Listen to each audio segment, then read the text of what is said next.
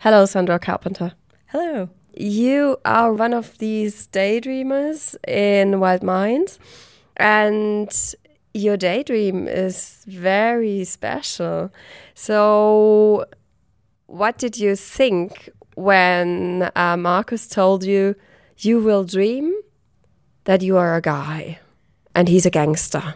You know what? I I, had, I did have to laugh out loud because it was such a perfect foil, I guess, in a way that he picked me. Because yes, I do have this regular, everyday, you know, perhaps ordinary life. I'm not a banker. I'm a writer, but. Uh, to play this character who has these incredible fantasies was very interesting. You know, it was quite a different proposition, especially someone, a wo- you know, a woman who thinks she's a, a drug lord gangster named Kevin and she doesn't want to be a man she wants to be a woman but she wants to have a more interesting life so it definitely makes you think because don't we all want a more interesting life and I think you know more about Kevin than I do. I think what's special about Kevin, or at least for my character, is that he is such a complete foil to her. And she knows that it's not right, so to speak, that she has this whole secret fantasy life because she's very detailed in terms of what she does in her daydream. She actually has a soundtrack for her daydream. She gets very specific that she, as she's driving to work to her banking job in the morning, she's listening to Tupac. You know, she's kind of got this whole gangster attitude. So she really does play up all the details to make it authentic to make it right. And so apparently she does have quite a, while she hasn't been involved in a gang in herself, herself, she did grow up in an area where there were gangs. So she did know people that were in them. And I think she must have lifted a lot of details from other people's lives to create her own more interesting life, you know, with, uh, swimming pools, tennis courts, lots of bling, you know, all of that. So, yeah, quite interesting you have talked to this woman? I've never talked to her. I would love to. We've all got, uh, I think each of us in the production have our theories about like who our character is, what they look like, that sort of thing. Kind of build up an image in your mind of uh, who they are, but uh, never met her. Don't expect that I'll ever get to, but I definitely think about her. And I, I, I feel for her in terms of that she's tried to kill him off so many times. She does want to be rid of him, but she can't be rid of him. It's sort of like the sibling that's the black sheep of the family that you love, but yeah, they're hard to deal with are you feeling something special when when you tell the story? Because i mean it's 3 years and 3 years you always tell the story. And it's almost like a therapy a bit like hypnosis when you sit in the audience and you listen to these stories. And i think when you do the performance you are catched. Yeah, you know, it's interesting. Yeah, you can't play a character for that long and not feel, you know, some sort of attachment to them. So I definitely feel like her daydream has become a part of me and the different phrases that she uses and things like that. I'll find that I'll use, you know, just every now and then sprinkled into my everyday life, especially around the time of the performance. I think about her a lot and I hope that she's doing okay.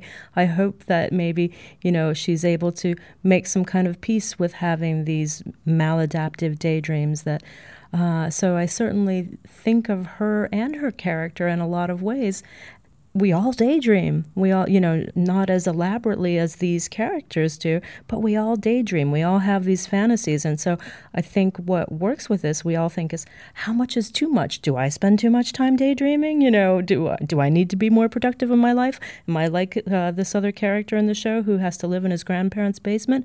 You know, no, you know, none of us are in, you know, in real life in this, but we all get it. We all relate to it. But what do you feel what do I feel? I, I like, like I said, I feel for her. I definitely have a lot of sympathy for her character in terms of you can in her storyline because what I'm listening to as we're doing the show are her words, so I can hear her, you know, her anguish in terms of uh, when she's got him in the emergency room and that the doctors come out and pronounce him dead. Uh, you can feel how anguished she is about this, and that no, I can't let him go. I have to bring him back to life. So, how, how, can, as a human being, how can I not connect to her pain at having this be part of her life? It's, you know, sort of like any kind of illness that anyone might have. It's, it's a, a part of her. And so, by portraying her, it's obviously become a part of me in a way by some kind of osmosis and just I think out of, you know, human caring. Caring for another human being and their tough way to go. Have you ever tried to daydream, to, to force daydreaming, um, like with a hypnosis? Have you ever tried something like this? You know, you know, it's interesting. I, I do. I've never tried to. I've never done an elaborate daydream as these any of these characters do. No, uh, as a writer, I think I do. I often have a storyline going in my head, but it's usually another storyline. I have been doing some nonfiction memoir writing lately, though. So, where kind of in the same way as these daydreamers do, as you kind of mine your memories for the stories, you do begin sort of playing them in your head. And it is a little bit like daydreaming in a way because you're trying. Luckily, I have a lot of journals, so I can go back and look at my thoughts on the days that different events occurred where, that I'm writing about. So I do have that. But of course, to make the better story, you do start creating it in your mind. And isn't that a little bit of a daydream, I suppose? And how does it uh, does the piece help you with your work? I think it definitely makes you think creatively because I, I'm not a trained actress in any way. So this is just another creative outlet for me to try. And I think any type of creativity feeds off each other, whether you're playing music or writing or painting or drawing or singing or performing. Creativity helps creativity. It's all, you know, it's all interlocked in my mind. Wow. And um, was it your first performance, uh, Wild Mind? Yes, it is. Will it be your last? You know, I've definitely thought, should I try out for something else? It was completely on a whim that I do it at, that I tried out for the show. After I saw, I kept seeing the casting call posted online. I kept thinking, oh, I've never done that. But a couple of the qu- requirements kept sticking out in my head. Must be a native English speaker, must be comfortable speaking in front of an audience. And I was like, eh, yeah, I'm that. I can do that. so I did it. I tried out, never expecting to get the part but I've thoroughly enjoyed it. Marcus has been great to work with. The show obviously is very interesting. You had just a job interview, or how did it go? I actually tried out with the technique, with the the woman, the character I'm playing, with her voice in my head, and doing the technique with some other actors in a studio.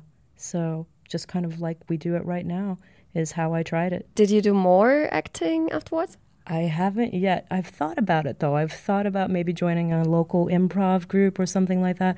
I also, you know, work full time and I also do freelance writing on the side and some other activities as well. So I haven't made the time to do it yet. Maybe if this one ever ends, maybe then it would kick me into doing something else. But right now, this is rather satisfying to get to do it.